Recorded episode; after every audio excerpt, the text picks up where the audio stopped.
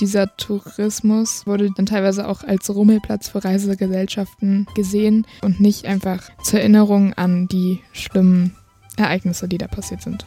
Genau, und was da ja auch irgendwie für Besucherströme gekommen sind, das waren ja irgendwie über eine Million oder so. Ja, ja, 1,8 Millionen in dem einen Jahr steht in dem Text.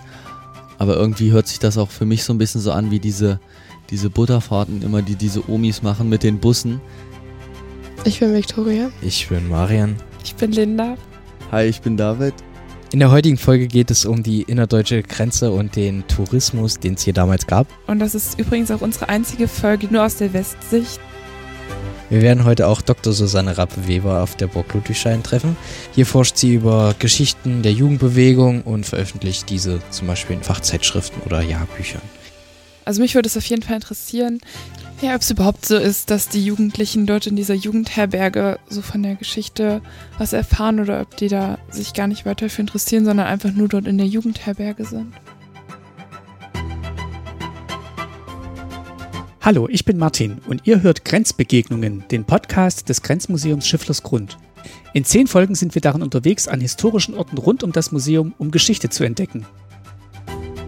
Wir, das sind in dieser Folge Linda, Viktoria, David und Marian von der Bergschule in Heiligenstadt, Anne aus dem Archiv des Museums und ich.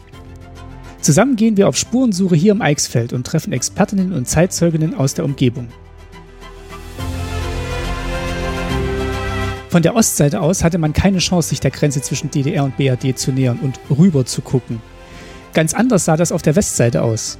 In dieser Folge beschäftigen wir uns mit den Besuchen von Menschen aus Westdeutschland an der Grenze. Neugier, Urlaub, Schulausflug. Die Gründe für eine Reise waren vielfältig. Einen ersten Einblick in das Thema gibt der Film Sonntags an der Grenze von 1980, den wir morgens im Museum anschauen. Und der zeigt, welchen Eindruck die Bundesbürgerinnen und Bürger von der Grenze damals hatten.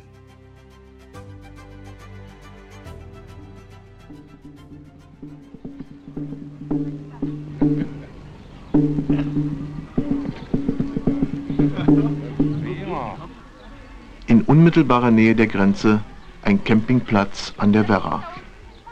Ich wollte gern mal hören, warum Sie eigentlich gerade hier so an der Zonengrenze campen. Ja, ganz einfach, weil es hier ruhig ist und schöne frische Luft gibt. Das ist schön ruhig, grün, saubere Luft. Und wo kommen Sie her, wenn ich fragen darf? Aus Dortmund. Das ist ja ein ganz schöner weiter Weg. Ach, jetzt geht's aber. Da sind circa zwei Stunden, zweieinhalb Stunden sind wir hier. Früher waren es sechs Stunden, und jetzt, wo die Autobahn fertig ist, da sind zweieinhalb Stunden. Und die Grenze stört Sie hier nicht? Nein, nein.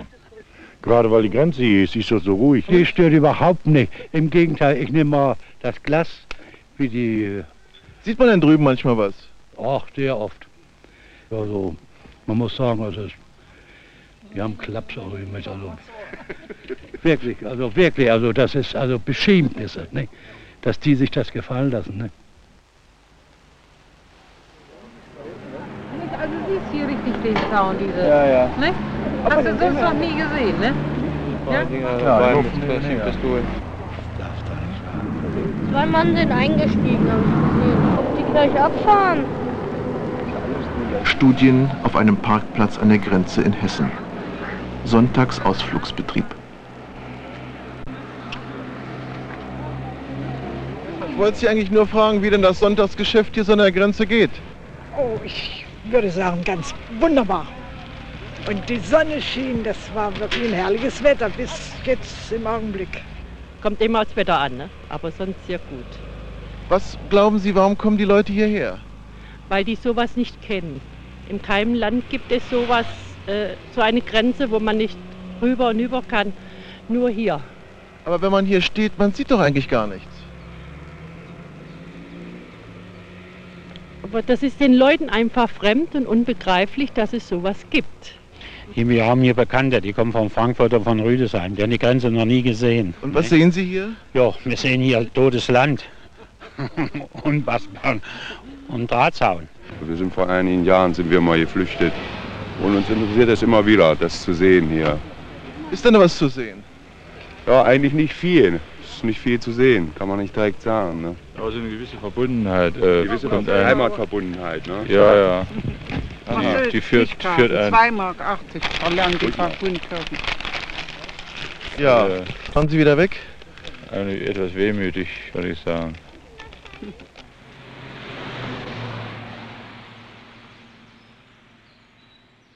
Ja, ich finde es irgendwie voll interessant, wie die sich da alle drauf gefreut haben, mal die Grenze zu sehen. Vor allem viele Leute, die das noch sich gar nicht vorstellen konnten. Vor allem aus dem zum Beispiel Bereich Dortmund wieder eine und gesagt hat, er findet das richtig erschütternd, wie die Leute so sich das mit sich machen lassen. Also, dass sie da eingesperrt sind und oder wie die eine Verkäuferin gesagt hat, es gibt das halt nirgendwo anders. Also nur dieses eine Land, die DDR, hat so eine krasse Grenze, wo man nicht drüber kann, nicht raus kann. Und das finde ich voll interessant, dass die Leute halt, also die West, die Leute aus dem Westen das auch richtig interessant finden und sich dafür interessieren und denken, ja, muss nicht sein. Also was mir aufgefallen ist, ist, dass trotzdem von dieser Grenze eine riesige Faszination ausging, weil viele Leute in diesen Interviews auch gesagt haben, dass sie diese Grenze noch nie gesehen haben und dass sie das gerne einfach mal anschauen wollten. Ja, da gab es ja einmal überhaupt diese Touristen, die das einfach als Attraktion gesehen haben. Dann gab es dann natürlich auch, was ich auch interessant fand, die Verkäufer, die dort äh, ja dann auch damit ihren Umsatz gemacht haben. Und die eine wurde ja auch gefragt, ja, ähm, was finden denn die Leute hier so interessant an der Grenze? Und die ist ja nun tagtäglich dort. Und sie meinte, ja, die ist einfach da. Es gibt es einfach nur einmal, hatte ja Marian eben auch schon gesagt. Und wie unterschiedlich das da wirklich ist, wie die die Grenze einfach so sehen. Auch äh, manche waren ja auch aus dem Westen und waren aber im Osten, um da Verwandte zu besuchen. Und wie dort dann auch mit denen umgegangen wurde, davon haben sie ja auch berichtet. Was liegt denn eigentlich da noch für ein Bild drunter? Zeig mal. Das Bild, das David entdeckt hat, zeigt einen Besuchstag an der Grenze. Ja, also vor, also vor mir habe ich jetzt eine Bildquelle und ähm, auf der Bildquelle sieht man eben so ein, im Hintergrund einen großen Berg und davor liegt eine, naja, so eine Kleinstadt.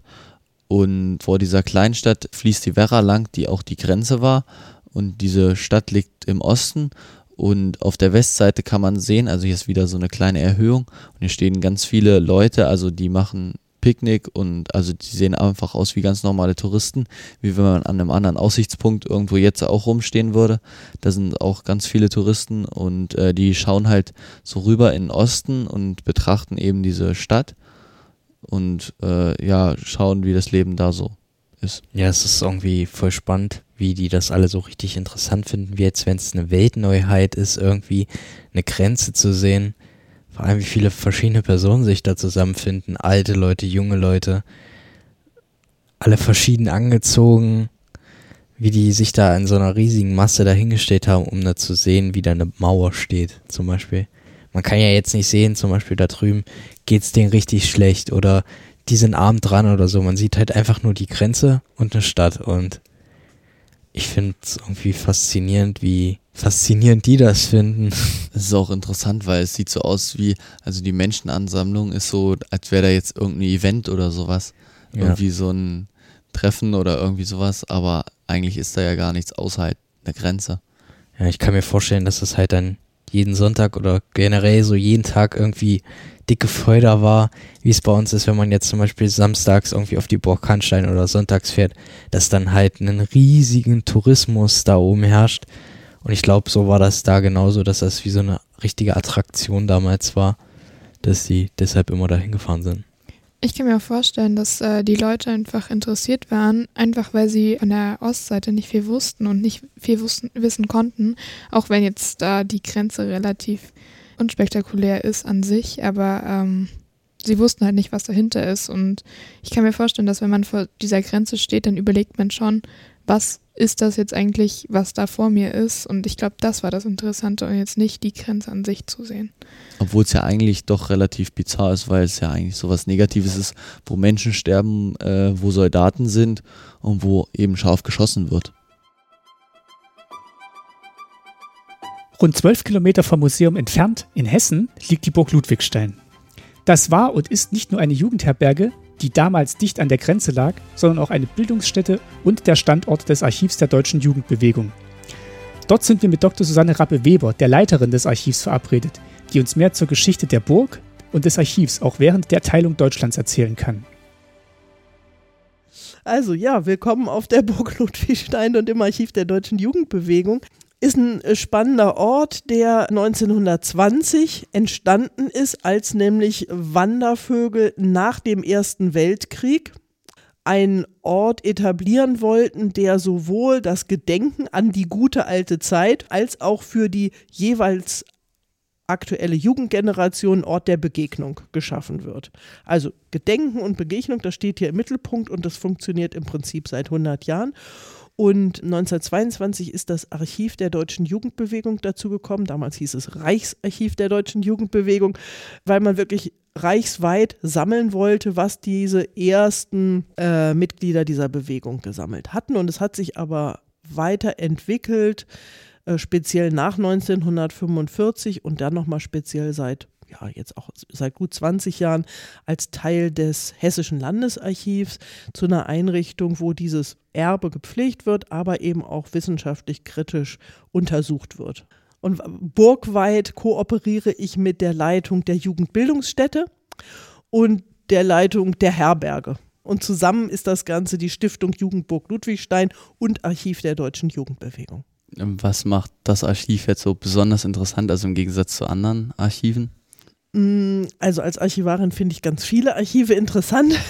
Das Besondere hier ist, dass es nicht das Archiv einer Institution ist, zum Beispiel eine Stadt, ein Staat, eine Kirche, sondern dass es eine Sammlung ist, die hier vor genau 100 Jahren angefangen worden ist, von Menschen aus einer sozialen Bewegung, also in dem Fall aus der Jugendbewegung, wo man sich für die Interessen von Jugendlichen eingesetzt hat, angefangen eben äh, vor über 100 Jahren und dann ist dieses Archiv entstanden aus den Sammlungen heraus. Das ist wirklich was Besonderes, dass das so lange überdauert und so ein positives Anliegen im Mittelpunkt steht. Ist dann auch Interesse da, dass auch manchmal Jugendliche vielleicht auch von selber vielleicht vorbeikommen und äh, sich für die Geschichte hier interessieren?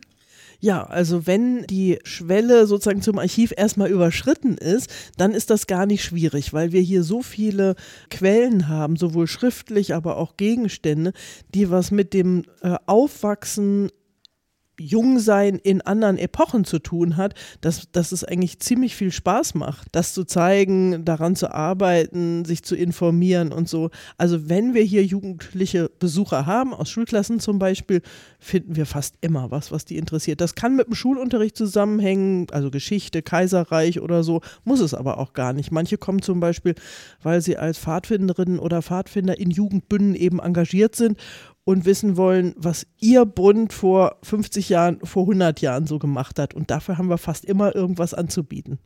Die Burg hier, die hat ja auch eine relativ zentrale Lage auch zu der innerdeutschen Grenze dann gehabt. Und ähm, wie hat man denn das aufgearbeitet oder sich damit beschäftigt? Also die Jugendlichen, die jetzt hier waren zu den Zeiten, äh, wie haben die sich denn damit beschäftigt oder vielleicht auch gar nicht oder so? Mm, also ihr habt es ja eben schon erwähnt, die Burg lag in Westdeutschland, aber eben eng an der Grenze zur DDR. Und weil die äh, Besucher der Burg eigentlich aus der ganzen Bundesrepublik kamen, das war jetzt nicht so was nur Hessen oder nur Niedersachsen, also hier so in der Region, sondern es war eigentlich so überregional bekannt, dass man auf der Burg Ludwigstein einen interessanten Ort hat. Also jedenfalls sind gezielt Jugendgruppen auch hierher gekommen, sind, waren hier zu Gast auf der Burg, sei es als Pfadfindergruppen oder Wandervogelgruppen oder manchmal auch so Schulklassen. Und die sind hierher gekommen äh, und haben quasi hier vor Ort naja, sowas wie politische Bildung bekommen oder haben das auch haben wollen, weil es ja ein großes Thema war im Westen, wie ist es in der DDR? Wie sieht die Grenze aus? Wie ist die Situation? Wie geht es den Menschen dort? Wie geht es den Jugendlichen dort? Also man hat quasi die Lage an der Burg genutzt, um im wahrsten Sinne des Wortes hinzuschauen, was da ist, äh, sich damit zu beschäftigen. Äh, man hat hier Seminare veranstaltet zur innerdeutschen Lage oder eben zur Situation in der DDR. Also es war ein Themenschwerpunkt in vielen Veranstaltungen, sowohl für junge Leute als auch für Erwachsene. Und meinen Sie, die Jugendlichen haben die Grenze dann mehr so als Attraktion gesehen? Wir hatten nämlich vorhin auch schon einen Film geschaut oder auch Bilder bekommen. Ich habe hier die sogar mitgebracht. Eins. Wo die dann wirklich hier vor der Grenze stehen als wäre das was ganz Tolles, Besonderes oder mitunter wurde ja sogar die Grenze auf Postkarten oder so abgedruckt. Haben die, also war denen schon bewusst, dass die Grenze eigentlich was Schlechtes ist oder war das für sie eher so, ja, was Besonderes, ganz Tolles? Mm. Also ich fühle mich da jetzt ein bisschen auch als Zeitzeugin angesprochen. Ich komme aus dem Landkreis Göttingen äh, und habe da selber auch Erinnerungen daran, wie wir die Grenze wahrgenommen haben. Ich würde aber doch generell sagen, dass niemand den Eindruck hatte, dass das was Tolles ist. Also das, das würde ich ausschließen, weil sowohl was die Erlebnisse, die man damit hatte, also mit den Grenzsoldaten, mit dem Anblick von Stacheldraht, mit dem Bellen der Hunde, mit den also so Leuchtkörpern, die bis äh, ins Binnenland gestrahlt haben. Also es hat was sehr bedrohliches gehabt. Das war eindeutig und ich glaube, da hat, hätte niemand dran gezweifelt. Und die Verhältnisse in der DDR wurden ja auch sehr kritisch gesehen. Also sowohl die äh, die mangelnden Freiheiten und die politische Ausrichtung und so weiter. Also da gab es eigentlich wenige Stimmen, die dem was Gutes abgewinnen konnten. Also es war eigentlich sehr einhellig. Eine Faszination würde ich dem höchstens zusprechen, sozusagen in äh, so einer Neugier, was, was, also dass man das Gefühl hatte, das ist ja was äh, ganz Unglaubliches, also so, so eine Attraktion wie so ein Grusel, ja, also was passiert da wieder, ähm, was ist denn da los, was ist das? Oder für Leute aus Westdeutschland, weiter aus Westdeutschland, die es gar nicht kannten, die sich das dann zum ersten Mal live und in Farbe angucken konnten äh, und, und nicht nur, dass es gesagt wird, äh, es gibt den eisernen Vorhang, es gibt den Stacheldraht, sondern sie konnten da hinfahren und konnten es sich anschauen. Also ich selber, um jetzt nochmal ins Persönliche zu gehen, bin mehrfach mit meiner Großtante im Rahmen des kleinen Grenzverkehrs nach Thüringen gereist, weil wir da Verwandte hatten und äh, für mich waren das extrem spannende Ferien jedes Mal, das kann ich schon sagen. Es hatte nämlich so was Gruseliges, also schon die Situation an der Grenze war jedes Mal bedrohlich mit meiner alten Tante an der Hand, äh, der dann in ihre Taschen geguckt wurde, das kennt ihr ja. Und gleichzeitig, man kannte die Sprache und vieles war ähnlich und gleichzeitig war es total fremd. Also ich würde da auch von so einer Faszination sprechen, aber eigentlich immer mit so einem Schrecken dabei. Wie der Aufenthalt so dicht an der Grenze für die Schülerinnen und Schüler damals war, haben sie in den vielen Gästebüchern festgehalten, die im Archiv lagern. Vorsichtig dürfen wir einen Blick hineinwerfen. Ja, also ich habe jetzt hier ein Tagebuch von einem Jungen, der hier, ja, ich denke, eine Klassenfahrt auf der Burg Ludwigstein gemacht hat, hier vor mir. Denn er hat hier auch ganz viele kleine Karten gemalt, wo man auch genau sieht, wo er langgefahren ist hierher und darunter ist auch so eine kleine Bildüberschrift, wo steht die Hinfahrt von Frankfurt bis Witzenhausen. Und hier hat er auch einen Text geschrieben, wo er schon den Titel Eine Grenze mitten durch Deutschland genommen hat. Hier schildert er einfach, dass er eine Wanderung gemacht hat und ähm, dass die an der russischen Grenze vorbeiging.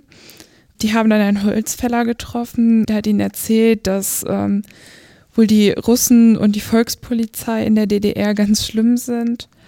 Wenn ein Volkspolizist etwas gegen die Russen hört, dann sagt er es den Russen. Sie kommen dann und verhaften ihn. Manche sagen aber auch etwas, das gar nicht wahr ist. Dann wird der Mann verhaftet, ohne dass er sagen kann, er hätte es nicht gemacht. Und am Ende hat er auch noch geschrieben, ich meine, es sollte Frieden herrschen und die Grenzen sollten verschwinden. Ja, ich habe auch noch einen weiteren Tagebucheintrag. Ähm wir durften vom 17.08. bis zum 26.08.1961 auf Burg Ludwigstein verweilen. Diese schöne Zeit wird immer in unserer Erinnerung bleiben. Hier wurde uns zum ersten Mal richtig bewusst, was es bedeutet, in einem zweigeteilten Land zu leben. Mit der Hoffnung, bald einmal von der Burg aus auf ein freies, vereintes Deutschland sehen zu können, verabschieden wir uns. Äh, die Klasse 10 aus Hamburg so. Hm, wie ist dieses Gedicht hier zu einzuordnen, weil ich, also ja, in der Strophe geht es auf jeden Fall um die Grenze, weil hier steht, äh, schön ist der Blick ins Tal hinein, vor allem auf die Burg Hanstein, die wir nicht besuchen können, weil die Russen sie ihr eigen nennen. Ja, ich finde ich find den Ton, äh, wie das geschrieben wurde, finde ich ein bisschen interessant, äh, vor allem auf die Burg Hanstein, die wir nicht besuchen können, weil die Russen, das hört sich irgendwie sehr, so ein bisschen passiv-aggressiv an. Ich weiß nicht, wie ich das einordne gut, was da drin steckt, weil die Russen sie ihr eigen nennen, dass man das bestreitet. Ne? Ja, also man stimmt. bestreitet den ja. Besitz der. Russen. Also man erkennt das nicht an. Ja, das stimmt. Das, das, das steckt bestimmt drin. Also, dass man das nicht anerkennt, diese Trennung und so weiter, das äh, war auch ähm, ganz, also, so hat man das gesehen, genau. Un, unrechtmäßig angeeignet. Mhm. Genau, ich habe hier noch eine andere Quelle, auch aus einem Gästebuch. Und äh, die ist von einer Abschlussklasse, die 1965 auch hier auf der Burg Ludwigstein zu Gast war. Ich lese jetzt einfach mal vor. Wir kamen von der Westgrenze der Bundesrepublik an ihre Ostgrenze, die nicht Deutschlands Ostgrenze ist. Wir standen an der Grenze, wir begreifen sie nicht. Wir waren in Friedland, nun ahnen wir, was Freiheit bedeutet. Da wird auch nochmal deutlich, wie unbegreiflich die Grenze für die Leute vor allem aus dem Westen ist, dass sie einfach nicht nachvollziehen können, wie sowas überhaupt passieren konnte und äh, außerdem beschreiben die ja hier auch, als sie dann vor der Grenze stehen, wie kostbar eigentlich die Freiheit, die sie haben, da ist. Genau, und dass ähm, sie auch wahrscheinlich die Grenze auch irgendwie bedrohlich wahrnehmen. Das kommt hier, finde ich, auch so ein bisschen rüber. Ich habe mir ja jetzt mehrere nochmal durchgelesen. Viele schreiben gar nichts über die Grenze. Viele schreiben nur über den Aufenthalt oder wie schön es hier in der Umgebung ist. Gar nicht wie man jetzt zum Beispiel, man konnte ja von hier, glaube ich, genau da unten drauf gucken. Und viele schreiben das gar nicht, dass das so eindrucksvoll ist oder dass man das so richtig bemerkt, sondern ich glaube, die blenden das aus oder die denken sich das in ihrem Innern, aber die finden das nicht landschaftlich schön. Ja, es ist einfach da und viele gehen damit einfach schon um, wie als wenn es das Normalste auf der Welt ist. Naja, also an sich hatten die ja schon einen wahrscheinlich fröhlichen und schönen Aufenthalt. Aber ähm, wenn es dann halt um dieses Thema Grenze geht, also das muss ja nur eine Erwähnung von einer Zeile sein oder so, dann ist es irgendwie so ein, so ein bedrückendes, also so bedrückend geschrieben. Es ist wirklich so, also sobald die Grenze dort erwähnt wird, ist das eher so negativ. Mhm. Also die Schulklassen oder die anderen Gruppen, die gekommen sind, man hat es auch ein ganz verschiedenes Spektrum, die sind häufig schon mit der Absicht gekommen, das hier zum Thema zu machen. Also entweder gibt es Programme, zum Beispiel für ein Wochenende oder so, wo das ausdrücklich drinsteht, oder äh, es wird im Tages, die sind ja 14 Tage hier bewusst an die Grenze gegangen, um das äh, in Augenschein zu nehmen. Ob sich das dann im Gästebuch niederschlägt, das ist ja noch eine andere Entscheidung. Also war es unter den Erlebnissen eins, was ich da zentral reinnehme, oder schreibe ich über was anderes. Und ich würde sagen, dass das für viele zugetroffen hat, dass im Laufe des Aufenthalts hier die Grenze ein Thema war. Von Burgseite, es gibt da ja auch einen Trägerverein, die waren auch von der Einstellung her natürlich auch Antikommunisten. So, das hat aber ganz viele im Westen vereint. Ja, das ist ein breites Spektrum, äh, die das natürlich komplett abgelehnt haben. Nachdem wir uns von Frau Dr. Rappe-Weber verabschiedet haben, bleiben noch ein paar Minuten, um unsere Gedanken zu ordnen. Wie war das denn nun mit dem Tourismus an der Grenze?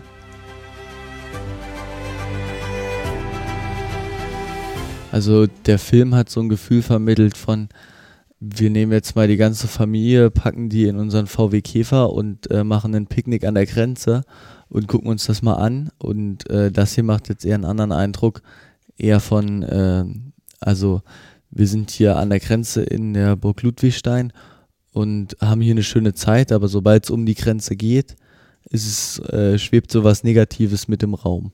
Ich fand das ganz interessant, die ganzen Gästebucheinträge.